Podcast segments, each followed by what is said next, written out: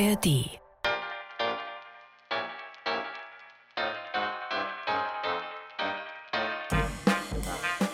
Die 20er Jahre in Berlin.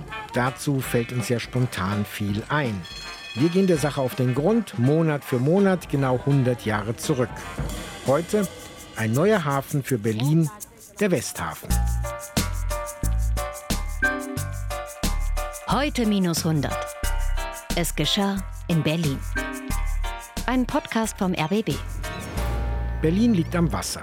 Berlin lebt vom Wasser und ist, wie der berühmte Spruch heißt, aus dem Kahn gebaut.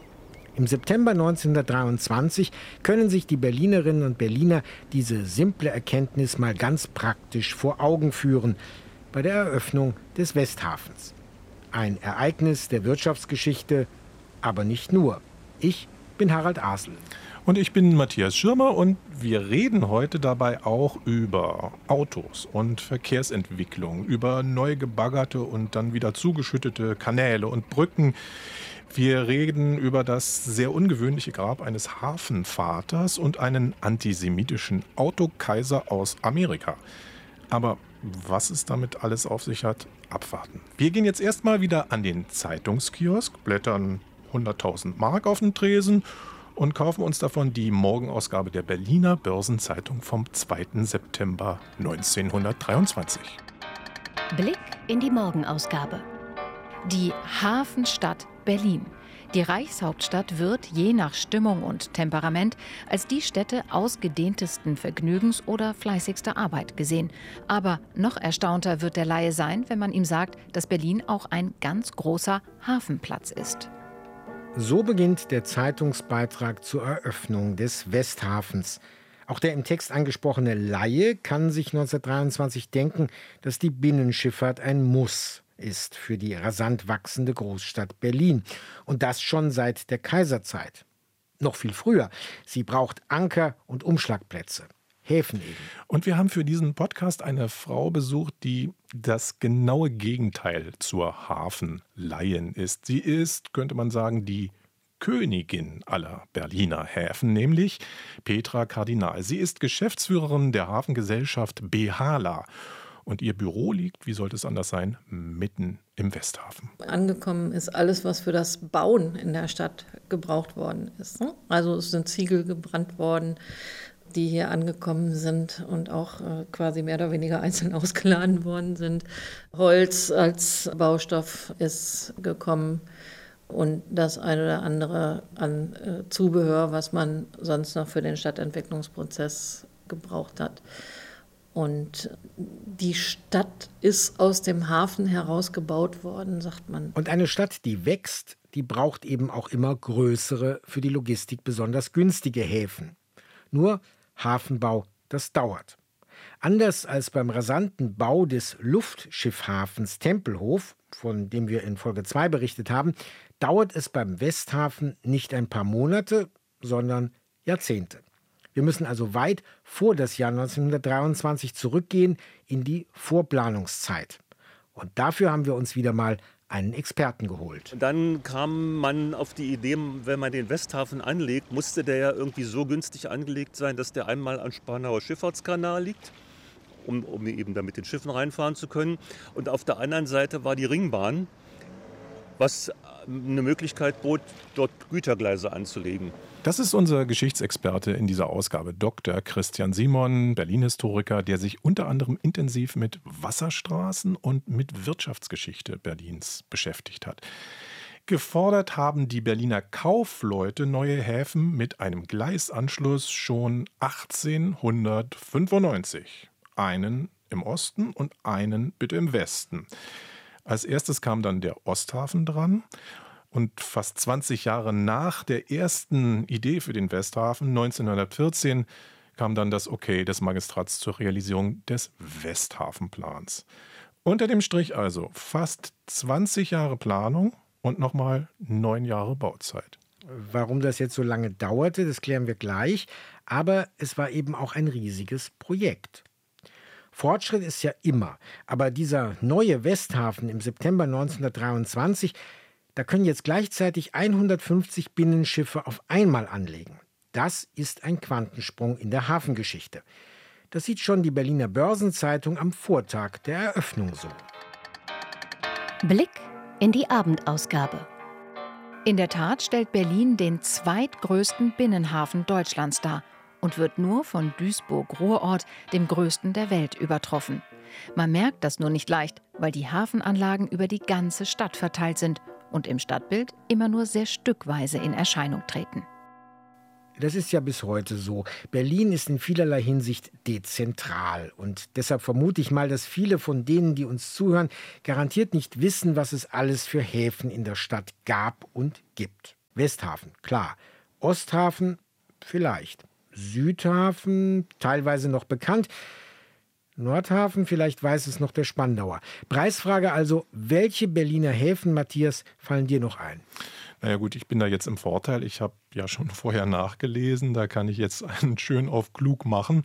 Schöneberger Hafen, Humboldt-Hafen, Urbanhafen, Tegel, Neukölln. In Neukölln, gibt es gleich eine Handvoll mit Britz und Rudo. Dann Hafen Langwitz, Lichterfelde, Steglitz, Mariendorf, Tempelhof, Treptow, Rummelsburg. Wie gesagt, dezentral, also flächendeckend über das ganze Stadtgebiet. Ja, gerade frisch rausgekommen ist dieses schöne Buch hier, Berliner Häfen von Harald Neckelmann. Und da kannst du das auch alles nachlesen und es gibt ganz viele schöne Fotos auch drin. Und bei Häfen reden wir jetzt hier noch nicht einmal von den kleinen Sporthäfen, den Marinas, also in dem Buch sehe ich jetzt beim Durchblättern vor allem die Anlagen der Bihala. Das müssen wir mal erklären. Bihala steht für Berliner Hafen- und Lagerhausgesellschaft. Also ich kenne die Abkürzung, weil ich mit der S-Bahn auf den Ring entlang fahre und da steht es eben in großen Buchstaben auf einem der alten roten Lagerhäuser. Ja, und wie es der Zufall so will, in unserem Podcast über 1923 auch die Bihala wird 1923 gegründet, allerdings schon im Februar. Jetzt ein halbes Jahr später heißt es in der Zeitung Übergabe an die Lagerhausgesellschaft. Die offizielle Eröffnung des Berliner Westhafens.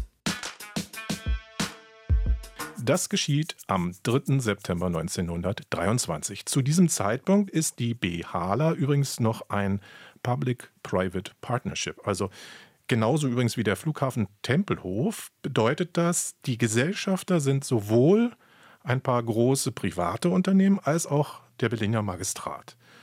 Heutzutage ist das anders. Da ist die Behala kommunalisiert, also eine hundertprozentige Tochter des Landes Berlin. Jetzt nur noch mal kurz zur Zahl zurück. Abteilung Unnützes Wissen. Alle Häfen Berlins. Wie viel sind das? Naja, wie, du meinst jetzt nur die Industriehäfen, oder? Also das ist nicht ganz einfach. Ab und zu werden ja nebenbei gesagt auch wieder welche geschlossen, zum Beispiel Anfang der 1990er, als der historische Osthafen seine Funktion aufgegeben hat und die Gebäude dort neue Mieter bekommen haben. Andere Häfen wurden schon früher einfach mal zugeschüttet, Beispiel Urbanhafen in Kreuzberg, da steht jetzt das Urban-Krankenhaus drauf. Und naja, wir übersehen ja auch gerne mal Häfen, weil wir nur das Industriegebäude daneben sehen. Also ich sag mal Heizkraftwerk Ernst Reuter oder Kraftwerk Klingenberg. Das sind auch alles Häfen. Jetzt sag schon. Du meinst die Zahl, ja? ja. Also die Abendschau, die hat mal nachgezählt und die kam auf 56. Heute minus 100, es geschah in Berlin, unser monatlicher Podcast, der zu finden ist, nicht nur, aber vor allem in der ARD Audiothek. Wir sind in Folge 9 der Westhafen. Durch lange Planungszeit und durch den Ersten Weltkrieg wird er 1923 reichlich verspätet eröffnet. Der ältere Bruder vom Westhafen, also der Osthafen in Friedrichshain, der war viel schneller fertig. Auch er wurde jahrzehntelang geplant, aber er kann dann eben doch noch vor Kriegsbeginn 1913 eröffnet werden. Im Osthafen werden übrigens dann auch viele Lebensmittel umgeschlagen, also Getreide, Vieh, ein riesiges Eierkühlhaus wird da gebaut. Das ist nicht nur Schüttgut, woran man als erstes so denkt, ne? Kohle, Baustoffe, Kies, Steine. Allerdings Lebensmittel auf dem Schiff. zur Versorgung einer neu fusionierten 4-Millionen-Stadt. Einer Stadt, deren Bezirke schon wachsen, rasant seit Jahren. Um all diesen Altberlinern, Neuberlinern frische Nahrungsmittel auf dem Wasser zu bringen, da kommt es schon damals an eine Grenze. Denn da war je nach Lebensmittel der Kahn eben nicht mehr die beste Wahl, hat mir Christian Simon erzählt. Ich weiß zum Beispiel, dass Bolle, als der seine Meierei eröffnet hatte, am Anfang sich die Milch anliefern lassen wollte mit dem Schiff. Und der ist dann regelmäßig schlecht geworden, weil irgendwelche Schleusen kaputt waren oder das Eis lag. Und der hat sich nachher Tatsache die Milch dann vom Letter Bahnhof in Weißblechkannen anliefern lassen über ein extra verlegtes Gleis, etwa heute im Zug der Wilhelmshavener Straße. Aber andere Lebensmittel, Weizen, Gerste, Kaffee, Wein und Schnaps, das lohnt sich schon noch auf dem Schiff. Und dafür braucht es auch nun im Westen der Stadt, in Moabit, einen modernen Umschlagplatz. Und so entsteht nun der wichtigste und größte der über 50 Berliner Häfen. Wir gucken noch mal in eine Sonntagsausgabe vom 2. September 1923 und zwar diesmal ins Berliner Tageblatt. Damit ist ein großzügig angelegtes Bauwerk, das eine fast zehnjährige Bauperiode 1914 bis 1923 hinter sich hat, betriebsbereit geworden. Der Westhafen, dessen hervorragend schöne bauliche Anlage von der Puttlitzbrücke aus übersehen werden kann, ist nicht nur die größte und modernste Hafenanlage Berlins, sondern ohne Zweifel auch eine der schönsten. Der Schifffahrtsbetrieb im Hafen ist lebhaft, aber schon etwas zurückgegangen, weil die riesigen Speicheranlagen vollkommen gefüllt sind. Der Getreidespeicher mit seiner nutzbaren Fläche von 223.000 Quadratmetern in zehn Stockwerken von Lagerböden ist fast restlos ausgenutzt. Der größte Teil des hier lagernden Getreides gehört dem Reich. Ja, diese kleine Randbemerkung ist wieder typisch für 1923. Der Hinweis, hier lagern übrigens große Lebensmittelreserven des Reiches. Warum ist das interessant für die Leser? Brot ist knapp und teuer. Wir leben in einer Zeit von Hungerkrawallen. Später, nach der Blockade 1948-49, wird der Westberliner Senat an insgesamt 700 Orten, auch hier im Westhafen, seine sogenannte Senatsreserve lagern für den Fall einer erneuten Abschottung. Und dazu gehören Fleischkonserven, Getreide, Senf, Gummisohlen, Zigarren, Toilettenpapier, also alles, was die Stadt am Laufen hält. Tja, wie wichtig Getreidespeicher in Binnenhäfen doch manchmal sind. 1923. Aber das ist heute nicht viel anders. Als ich Frau Kardinal, die Geschäftsführerin der Berliner Häfen und Lager, besuchte, da, da zeigte sie so mit der Hand hinter sich aus dem Fenster äh, in den Westhafen rein und erzählte. Wenn man hier aus dem Fenster rausguckt, unser Getreidesilo, wenn wir uns heute gerade vorstellen, was in der Ukraine passiert, wie das jetzt mit den Abkommen geregelt wird, dann ist uns schnell und sofort klar, dass Häfen eine ganz wesentliche Bedeutung für Getreideumschlag haben. Und das ist eigentlich das zentrale oder eines der wesentlichen Lebensmittel. Heute wird im alten riesigen Getreidesilo in Moabit zwar Kaffee gelagert, also kein Weizen mehr, aber es kann eben auch ganz schnell mal passieren, dass bestimmte lebenswichtige Güter auch wieder über Flüsse transportiert werden müssen, weil andere Wege blockiert sind. Die Bemerkung in der Zeitung eben, der größte Teil des hier lagernden Getreides gehört dem Reich, zeigt uns nochmal, wie wichtig das La in BH-La von jeher war, der Lagerplatz. Fünf nagelneue Riesenspeicher gibt es im September 1923 hier. Ein Schiffsbecherwerk, das das Getreide aus dem Lastkahn senkrecht nach oben sozusagen herauslöffeln kann. Die Pressevertreter sind am Vorabend der Eröffnung begeistert. Schon heute sind, wie eine Vorbesichtigung am Sonnabend erwies, die Speicher reichlich gefüllt. Mehl und Getreide, Kali, Fische, daneben ungeheure Mengen von Glühlampen der Osram-Gesellschaft als wertvollstes Ausfuhrgut. Damals im Eröffnungsjahr besteht aber der überwiegende Teil des Güterumschlags vom Westhafen aus Einfuhrgut, also Importen. 85 Prozent der Güter kommen in die Stadt hinein. Dieser Importüberschuss, das ist auch eine Kriegsfolge des Ersten Weltkriegs. Nur 15 Prozent aller Umschlaggüter gehen übers Schiff aus der Stadt dann auch wieder hinaus.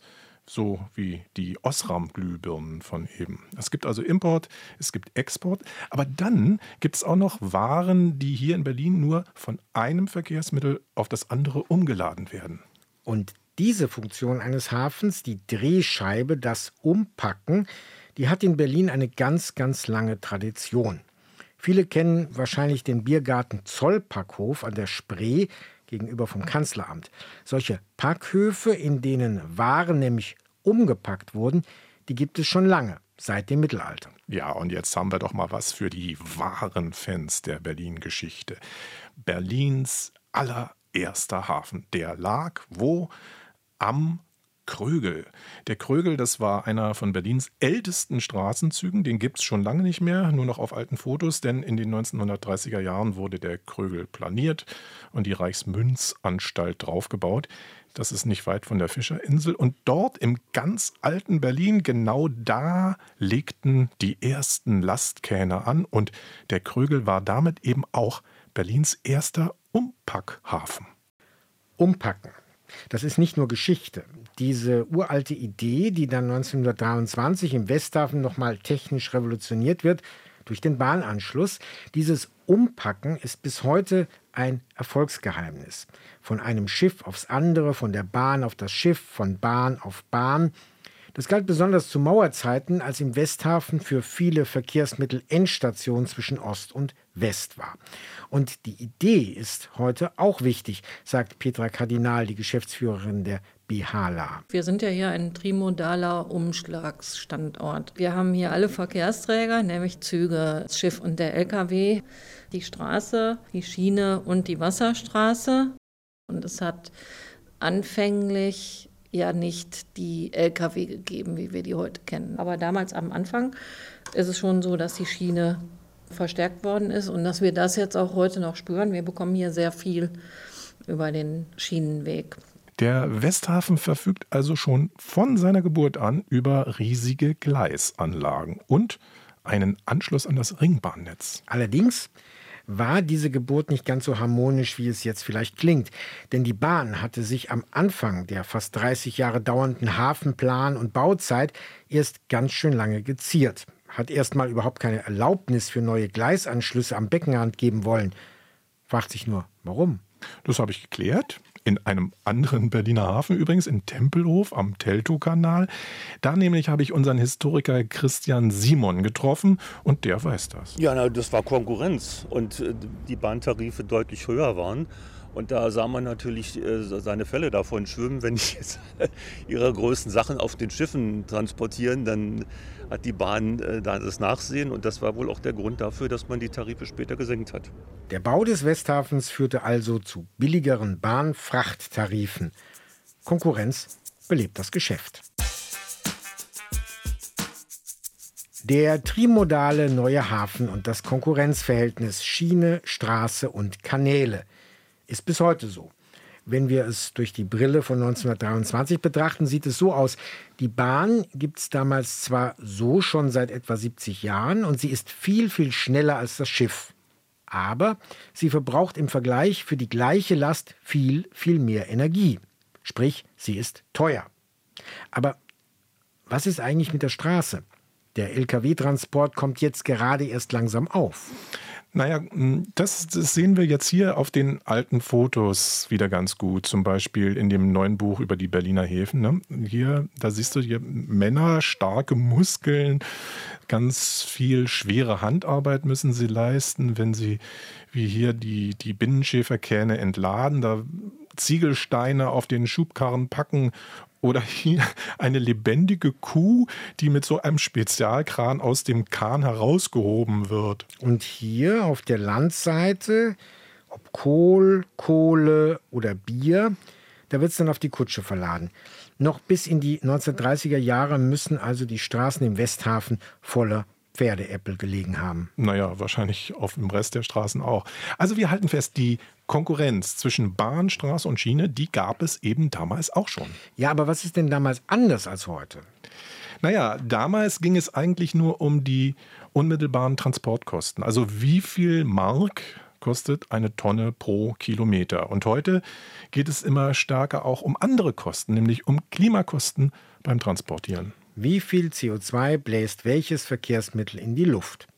Aber da liegt für Petra Kardinal, die Chefin der Berliner Häfen, das Lastschiff trotz seines meist noch extrem schmutzigen Dieselantriebs in der Bilanz durchaus vorne. Obwohl das im Moment noch ein Transport mit schmutzigen äh, Kraftstoffen äh, und entsprechender Umweltbeeinträchtigung ist, ist es so, dass wenn Sie die gleiche Menge Ware mit einem Lkw transportieren, dann ist es deutlich weniger äh, klimafreundlich, als wenn sie die gleiche Menge mit dem Schiff transportieren, weil eben zig Lkw auf so einem Binnenschiff transportiert werden können. Konkurrenz damals und heute. In den 1920er Jahren wird viel in neue Schienen investiert, Schnellverbindungen.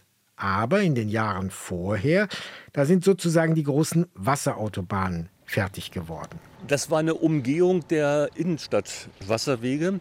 Zunächst einmal war es ja der Landwehrkanal, der um 1850 fertig wurde und schon eine gewisse Entlastung brachte. Wer sich alte Fotos anguckt, der kann sehen, wie sich die Kähne auf der Spree ganz dicht drängen. Und da war kaum noch ein Durchkommen. Es gab Ladestraßen und blockierten dann manchmal den Wasserweg. Dann kam also, wie gesagt, der Landwehrkanal und zwischen 1901 und 1906 kam dann als weitere Umfahrung durch den Süden Berlins der Feldowkanal, der an verschiedenen Stellen auch wieder einzelne Häfen hatte. Und das, das verändert auch die Stadt drastisch. Wer mal den Teltow-Kanal auf seinen 38 Kilometern abfährt, ich würde sagen, am besten mal mit dem Fahrrad, der sieht, wie allein dieser eine Kanal die ganze Stadt verändert hat. Da siedelt sich jetzt überall Produktion an, von Tempelhof über Neukölln bis Treptow da wächst am Wasser jetzt ein Industriegebiet neben dem anderen. Und gleichzeitig merken wir, wie Kanäle im Herzen Berlins auch wieder ganz schnell an Bedeutung verlieren können. Liebe Spaziergänger und Gängerinnen, wenn ihr in Kreuzberg zwischen Wassertorplatz und Engelbecken diese ellenlange Parkanlage zwischen zwei Straßen lang flaniert, 1923, also heute minus 100, fließt da noch der Luisenstädtische Kanal. Den hatten übrigens im Berliner Revolutionsjahr 1848 mal die Berliner mit Arbeitsbeschaffungsmaßnahmen ausgebuddelt. Wozu damals? Für den Wohnungsbau in der Luisenstadt, in der Friedrichstadt, also im heutigen Kreuzberg. Alles, was zum Bauen gebraucht wird, Ziegelsteine, Kies, aber auch Kohle, das kann alles hier bis vor die Haustür geschifft werden. Da haben wir es dann also wieder. Dieses Berlin ist aus dem Kahn gebaut. Aber Leider schwimmen 1923 nicht nur Enten im Luisenstädtischen Kanal. Der ist 1926 äh, wieder im Rahmen von Arbeitsbeschaffungsmaßnahmen zugeschüttet worden, indem man den Bau von den U-Bahn-Strecken dorthin karte und das alles wieder zuschüttete, weil der keine Fließgeschwindigkeit hatte. Der stand also und stank dann auch und wurde dann auch noch kaum gebraucht, weil sich die Verkehre verlagert hatten. Die Stadt war ja ringsherum gebaut, da musste man also aus dem Kahn nichts mehr bauen. Soweit unser Berlin-Historiker Christian Simon. Aber zurück zur Westhafengründung im September. Den Startschuss zur Hafenplanung hatte es fast 30 Jahre vor der Eröffnung gegeben, also noch mitten im Kaiserreich. Die Berliner Kaufmannschaft hat das insbesondere angemahnt, denn äh, der preußische Fiskus war in solchen Sachen recht schwerfällig. Die Berliner Wirtschaft wollte also ihren großen Ost- und Westhafen. Denn der bislang größte, der Urbanhafen in Kreuzberg, der war zu klein. Und er hatte keinen Bahnanschluss. Der Magistrat beschließt. Aber einen Schiffshafen bauen, das dauert damals viel, viel länger als ein neuer Flughafen. Erst 1913 ist der Osthafen fertig geworden. Der Westhafen sollte, der ist etwa 1914 begonnen worden. Der sollte auch früher fertig werden, bedingt durch den Ersten Weltkrieg und die wirtschaftliche Situation. Danach ist er aber erst 1923 eröffnet worden. Aber warum hat das vorher so lange gedauert? Wer ist schuld? Und die Antwort heißt die Kirche.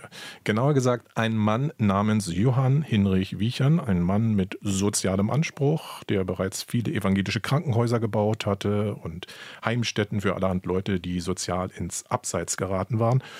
Und eben unter anderem hat er auch auf dem heutigen Westhafengelände gebaut. Ursprünglich stand auf dem Gelände das Johannesstift, 1858 gegründet Und drei, vier Jahre später hat das Johannesstift ein Gelände südlich des Plötzensees erwerben können und hat dort relativ aufwendig gebaut mit Kirche, mit Friedhöfe, mit, mit natürlich den Wohnräumen, mit Wirtschaftsgebäuden. Und man hat gut 11 Millionen Mark an das Johannesstift gezahlt. Der Umzug war dann 1910 nach Spandau, wo es ja auch heute noch ist. Die Kirche ist weggekommen, alle Gebäude sind weggekommen, der Friedhof ist platt gemacht worden und dann wurden dort zwei und dann später noch ein drittes Hafenbecken angelegt. Nun hatte Berlin sich also ein günstiges Hafengelände organisiert. Aber es brauchte noch etwas. Einen Baupolitiker, der solche richtig großen Projekte für die Stadt planen konnte. Einen äußerst fachkompetenten Bausenator, würden wir heute sagen. Und nach dem hast du dich im Westhafen auf die Suche gemacht, Matthias. Ja, und genau wie beim Vater des Tempelhofer Flughafens würde ich vermuten, kennt kaum einer den Namen des Vaters vom Westhafen. Ich bin da vor Ort rumgelaufen, habe mit ein paar Leuten drüber geredet und dann hat mich eine sehr nette Berlinerin direkt zu ihm hingebracht. Eine Frau, deren Herz seit über 30 Jahren für ihren ganz besonderen Arbeitsplatz schlägt, nämlich für den Westhafen. Objekte, die Schatten werfen. Wir sind hier im Verwaltungsgebäude des Westhafens. Das ist sicherlich allen gut bekannt, die hier mal vorbeifahren. Das ist das Gebäude mit dem hohen Turm darauf, wird auch scherzhaft das Hafenrathaus genannt. Wir stehen hier im Treppenhaus äh, vor einer Gedenktafel. Ich kann uns das gerne mal vorlesen. Dem Erbauer des Westhafens, Stadtbaurat, Geheimbaurat Dr. Friedrich Krause, Stadtältester, gestorben am 11.08.1925 zum ehrenden Gedächtnis. Ja, mein Name ist Kirsten Krenzin. Ich arbeite bei der Behala im Marketing und Vertrieb und ich bin schon seit 1988 dabei. Also ich weiß über Friedrich Krause, dass es hier um die Ecke eine Straße gibt, die nach ihm benannt ist, das Friedrich-Krause-Ufer am Kanal in Moabit. Wissen Sie irgendwas über Friedrich Krause? Also Friedrich Krause hat nicht nur den Westhafen, sondern auch den Osthafen errichtet 1913, davor auch schon den Hafen Stettin und ist deshalb ausgewählt worden, auch den Westhafen hier als Baustadtrat äh, zu errichten. Er kam hierher und sagte, oh, hier ist es schön, hier soll ein Hafen hin. Und an dieser Stelle war früher das Johannesstift, was dann erstmal umgesiedelt werden musste. Und zu seiner Ehrung wurde dann eben die Straße hier in der Nähe umbenannt in Friedrich-Krause-Ufer. Ja, viele Brücken sind auch durch ihn erbaut worden. Und die Brücken waren ja für den Westhafen manchmal eher ein Problem, ne? Ja, die Durchfahrtshöhe ist für manche Schiffe dann mal ein Hindernis gewesen, aber da sind wir jetzt auf einem guten Weg, dass das alles angehoben wird. Vorhin habe ich hier jemanden getroffen, der sagte, na, da stehen Sie ja vor der Tafel mit dem guten Geist des Hauses. Das habe ich nicht ganz verstanden. Ja, wir dachten auch immer, dass es ein Mythos ist. Als wir dann 2013 aus diesem Gebäude ausgezogen sind und ähm, das Treppenhaus gestrichen wurde, wurde tatsächlich diese Tafel mal abgeschraubt und siehe da, dahinter stand tatsächlich eine Urne. Also Friedrich Krause ist wirklich hier bestattet worden. Was für einen Schatten wirft diese Tafel? Ja, also dass generell die Häfen so eine Bedeutung haben, dass man auch dem Erbauer mit so einer Gedenktafel die Ehre erweist. Da höre ich so einen kleinen Stolz auf den Westhafen und seine Bedeutung für die Stadt raus, oder? Sonst wäre ich nicht seit 35 Jahren bei der Behala das ist schon schön, hier zu arbeiten und zu wissen, der Westhafen war ihm so wichtig, dass er wirklich auch hier beerdigt werden wollte. Ja, der Westhafen war wohl sein größtes Projekt und ja, eine Herzensangelegenheit. Kirsten Grenzin, eine Berlinerin, die jeden Tag im Westhafen als Marketingchefin für die Behala in Dienst ist. Unser Historiker in dieser Podcast-Folge, Christian Simon, der hat sich übrigens auch mit einem anderen Teil der Berliner Verkehrsgeschichte befasst, der damals ziemlich neu war, nämlich mit dem Auto. Man muss sich dazu vergegenwärtigen, dass Anfang der 1920er Jahre war Berlin sozusagen das Silicon Valley des Automobilbaus. Es gab hier allein Fabriken und Firmen für 200 für, für Fahrzeuge und, und Motoren. Es gab viele kleine innovative Automobilhersteller und Karosseriemanufakturen. Auch Motorräder wurden hier gebaut, da gab es wohl an die 100. Das waren jetzt alles keine Dimensionen wie Wolfsburg oder Elon Musk in Grünheide. Das war natürlich sehr viel kleiner. Und das haben das neue Automobil damals und Elon Musk heute mit dem Westhafen zu tun? Überraschung, viel mehr als gedacht. Drei Jahre nach der Eröffnung des Westhafens im April 1926 mietet sich einer der ganz Großen im Automobilbusiness am Westhafen ein, ein amerikanischer Milliardär. Er reserviert sich eine der brandneuen großen Lagerhallen der Bihala, die Halle 2, direkt am Kai als Fabrik. Für Henry Ford, sozusagen der Elon Musk vor 100 Jahren, für Ford wird der Hafen zum Produktionsstandort, erzählt die Hafenchefin Petra Kardinal. Also was in den Seehäfen ankommt, wurde bis nach Berlin verbracht und hier wurden Autos gebaut. Also im Prinzip sogenannte Hinterlandverkehre, von denen wir uns aktuell auch wieder mehr wünschen würden. Die Ford-Werke, die hier in Berlin in sich befunden haben, sind zu der Zeit hier, natürlich wollte man da hauptstadtnah natürlich sein und hat hier schon 1927 das Erfolgsmodell T hier gebaut, Tin Lissy genannt und noch das Modell A, was hierher transportiert worden ist auf dem Seeweg und über Berlin vertrieben worden ist, sodass man sagen kann, dass Ford eine Bedeutung hier in der Stadt hatte und auch im Westhafen. Henry Ford, er macht jetzt also Fließbandproduktion in Berlin. Ford, das war ja so eine Art Heilsgestalt für viele damals, der Wirtschaftspionier aus Detroit. Und warum? Weil er so wahnsinnig erfolgreich war. Der Autoverkauf in der Hauptstadt Deutschlands, aber auch überall sonst auf der Welt, der ging immer dann besonders gut, wenn die Modelle billig waren. Und der billigste Exportschlager weltweit, das war eben Fords Tin Lizzy. Henry Ford, 1923 der reichste Mann der Welt. Aber warum baut er seine Modelle nicht zu Hause und dann werden die einfach hierher exportiert? Naja, weil die deutschen Zölle besonders hoch sind zu dieser Zeit. Und dadurch ist es weitaus günstiger, nur Autoteile zu verschiffen aus den USA hierher und sie erst vor Ort in Berlin zusammensetzen zu lassen. Denn für Henry Ford wie für alle gilt, es kommt beim Standort gerade in der Massenproduktion in der neuen auf den günstigsten Kostenmix an. Und wenn das dann irgendwann woanders besser geht, dann wandert man eben weiter, sagt auch unser Historiker Christian Simon. Ford hat nur fünf Jahre im Westhafen Autos gebaut und dann ist er woanders hingegangen. Aber auch BMW hat bis 1932 Autos in Johannisthal montiert und die AEG hat auch angefangen, Autos zu bauen und hat eine eigenständige Firma daraus gemacht. 1908 nämlich die Nationale Automobilgesellschaft. Und das Fabrikgebäude steht heute noch in Oberschöneweide mit dem 57 Meter hohen Turm. Und man hat hier auch nach dem Ersten Weltkrieg Massenherstellung gemacht von PKWs, Elektroautos, LKWs und Omnibussen, äh, hergestellt aus seriell vorgefertigten Einzelteilen. Aber, das steht bis heute noch im Geschichtsbuch, mit Henry Fords Tin Lissy erobert das Fließband die Fabrik. Nee, das war nicht nur Henry Ford, das war eigentlich auch in allen großen Betrieben so. Wenn man an AEG und Siemens denkt, da wurden Leute eingespart, indem man einfach das Fließband erfand, was es erfand, also die Erfindung eingesetzt hat und darauf gesetzt hat, dass man Personalkosten spart.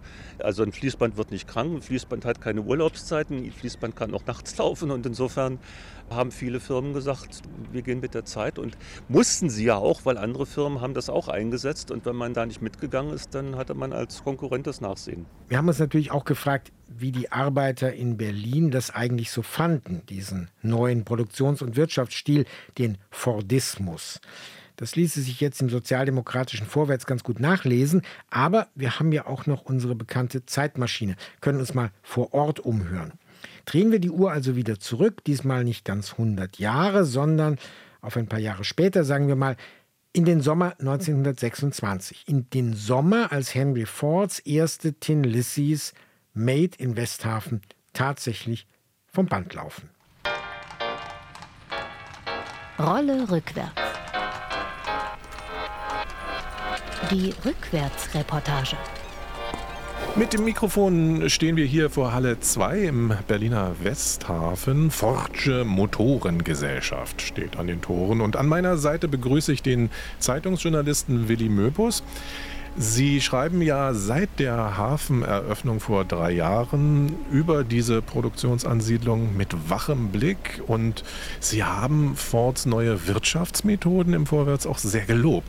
Seit einigen Wochen werden jetzt von deutschen Arbeitern amerikanische Automobile hergestellt. Produktion läuft. Großartig, oder?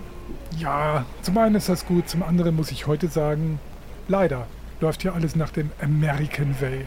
Ach so, wieso? Ein, ein, Sinneswandel? Ich meine, Sie haben vor drei Jahren doch noch so geschwärmt. Ford produziert billig und gut bei achtstündiger Arbeit und einem Mindestlohn. Ja, Zitat. Ähm, der Vorwärts hat auch empfohlen, sich an Henry Ford ein Beispiel zu nehmen, hat es empfohlen, dem reichsten Mann Deutschlands, Hugo Stinnes und anderen deutschen Unternehmern, auch den Kriegs- und Spekulationsgewinnlern. Also, was ist jetzt anders? Ja, so sah ich das damals auch. Ford war ein Verkünder der Gemeinschaftsarbeit. In seinen Betrieben gilt nur die Leistung. Titel gibt es bei ihm nicht. So habe ich das damals geschrieben. Ja, und das stimmt nicht mehr? Doch im Grunde nach wohl schon. Ford zahlt immer noch guten Lohn. Fords Ziel bleibt, mit drei Monatslöhnen kann jeder meiner Angestellten selbst ein Model T anschaffen. So billige Automobile gab es nie zuvor. All das, was er in seinem Lebensbild auch über sich selber schreibt, das wurde damals endlich auch auf Deutsch gedruckt. Alles äh, schien uns so modern, so richtig. Nicht auf hohe Profite hin sollte ein Unternehmer produzieren, sondern ganz auf den Konsum, ganz auf den massenhaften Absatz gerichtet. Ein ganz neuer Ton war das. Für gutes Geld wird da gearbeitet. Wer viel schafft, der soll auch viel nach Hause tragen. Das ist ein Zitat von Henry Ford. Ja, ja, ja. Ein Minimum an Gewinn für das einzelne Automobil, ein Maximum an Lohn. Nicht zuletzt, um es gleich wieder auszugeben. Hoher Lohn für hohe Kaufkraft.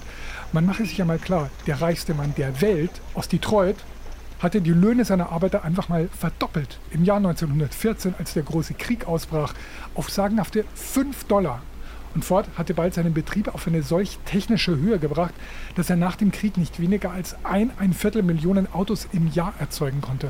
Ja, ja, aber wo liegt denn dann bitte jetzt Ihr Problem mit Henry Ford? Sagen wir mal lieber, wo liegt sein Problem mit unseren Gewerkschaften, ja?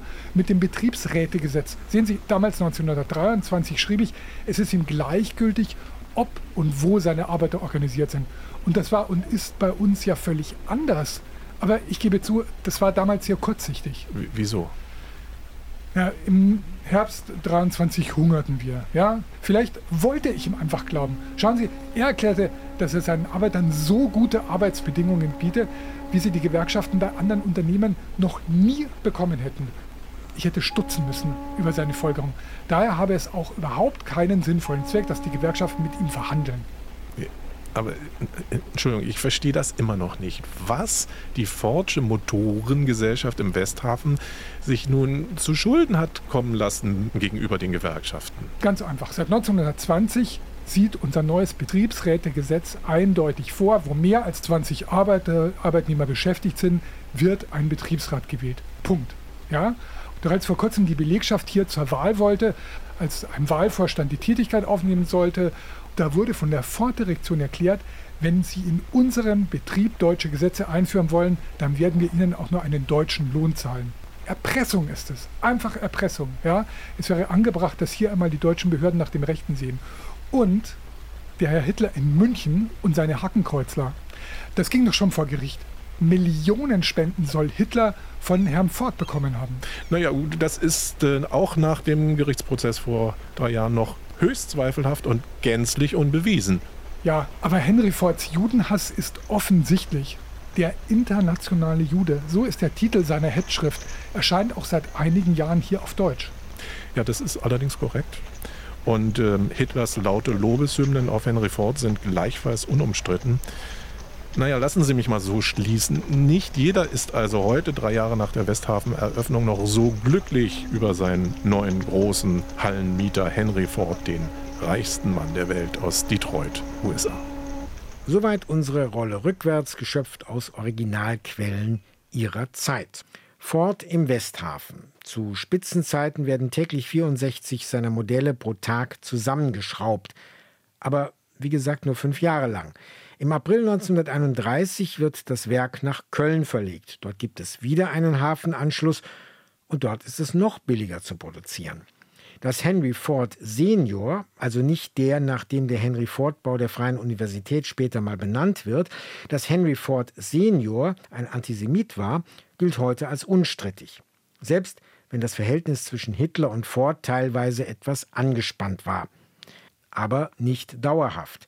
1938 ließ Hitler dem stark ergrauten Autokaiser Henry Ford einen Orden überreichen. Und manche NS-Größe wie Heinrich Himmler oder Reichsjugendführer Baldur von Schirach wurden von den Büchern Henry Fords schwer beeindruckt.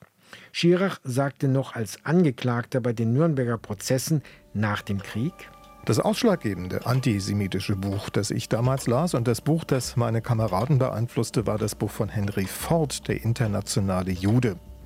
Ich las es und wurde Antisemit. Dieses Buch hat damals auf mich und meine Freunde einen so großen Eindruck gemacht, weil wir in Henry Ford den Repräsentanten des Erfolgs, den Repräsentanten aber auch einer fortschrittlichen Sozialpolitik sahen. Jetzt haben wir aber eine echt lange Berliner Hafenrundfahrt gemacht. Von den Packhöfen und Häfen des Mittelalters bis in die Geschichte des Antisemitismus vom Johannesstift bis zur Verkehrspolitik. Tja, das steckt eben irgendwie alles drin im Westhafen und seinen alten Gebäuden nebst der Urne des Hafenplaners. Übrigens gegenüber von Lagerhalle 2 im Westhafen, wo Henry Ford den Lissy zusammenschrauben ließ, da liegt Lagerhalle 1 auch ein bisschen geschichtsträchtig. Da stellte im November 2021 die heutige Bundesregierung ihren Koalitionsvertrag vor. Scholz, Habeck, Baerbock, Lindner, sie alle im Westhafen. Das ist schon wieder eine Menge Stoff zum Nach- und Weiterdenken. Wer trotzdem bis zur nächsten Ausgabe von heute minus 100 damit nicht ausgelastet ist, hier mein heutiger Podcast-Tipp. Die Kollegen vom NDR haben einen Superlativ, die älteste Radiosendung der Welt, das Hamburger Hafenkonzert. Das wird immer noch ausgestrahlt. Derzeit ungefähr sind die bei Folge 3600 angekommen. Gibt es ja auch seit 1929. Da geht es wöchentlich mal um Joachim Ringelnatz, 80 Jahre Hamburger Feuersturm oder um den auch in Berlin berühmten Architekten Volkwin Mark. Der hat zum Beispiel den Flughafen Tegel gebaut. Und die Wortanteile dieser Sendung, die werden zu einem Podcast zusammengefügt. Zu finden in der ARD Audiothek, das Hamburger Hafenkonzert. Auch ein Stück Rundfunkgeschichte. Und um die Rundfunkgeschichte geht es, glaube ich, auch in unserer nächsten Folge von heute minus 100. Wir freuen uns bis dann über eure Elektropost heute minus 100 at rbb-online.de. Wenn euch was besonders gefallen hat oder was besonders aufgefallen ist? Ja, wie beim letzten Mal, als wir die Köpenicker Straße im Geburtsjahr von Gustav Stresemann aus Versehen nach Kreuzberg einsortiert haben, obwohl das Viertel damals noch Luisenstadt hieß. Ja, und das hat uns ein Hörer nicht durchgehen lassen. Gut so. Wer schreiben will, also heute minus 100 at rbb-online.de. Für heute Tschüss sagen Matthias Schirmer und Harald Asel. Heute minus 100.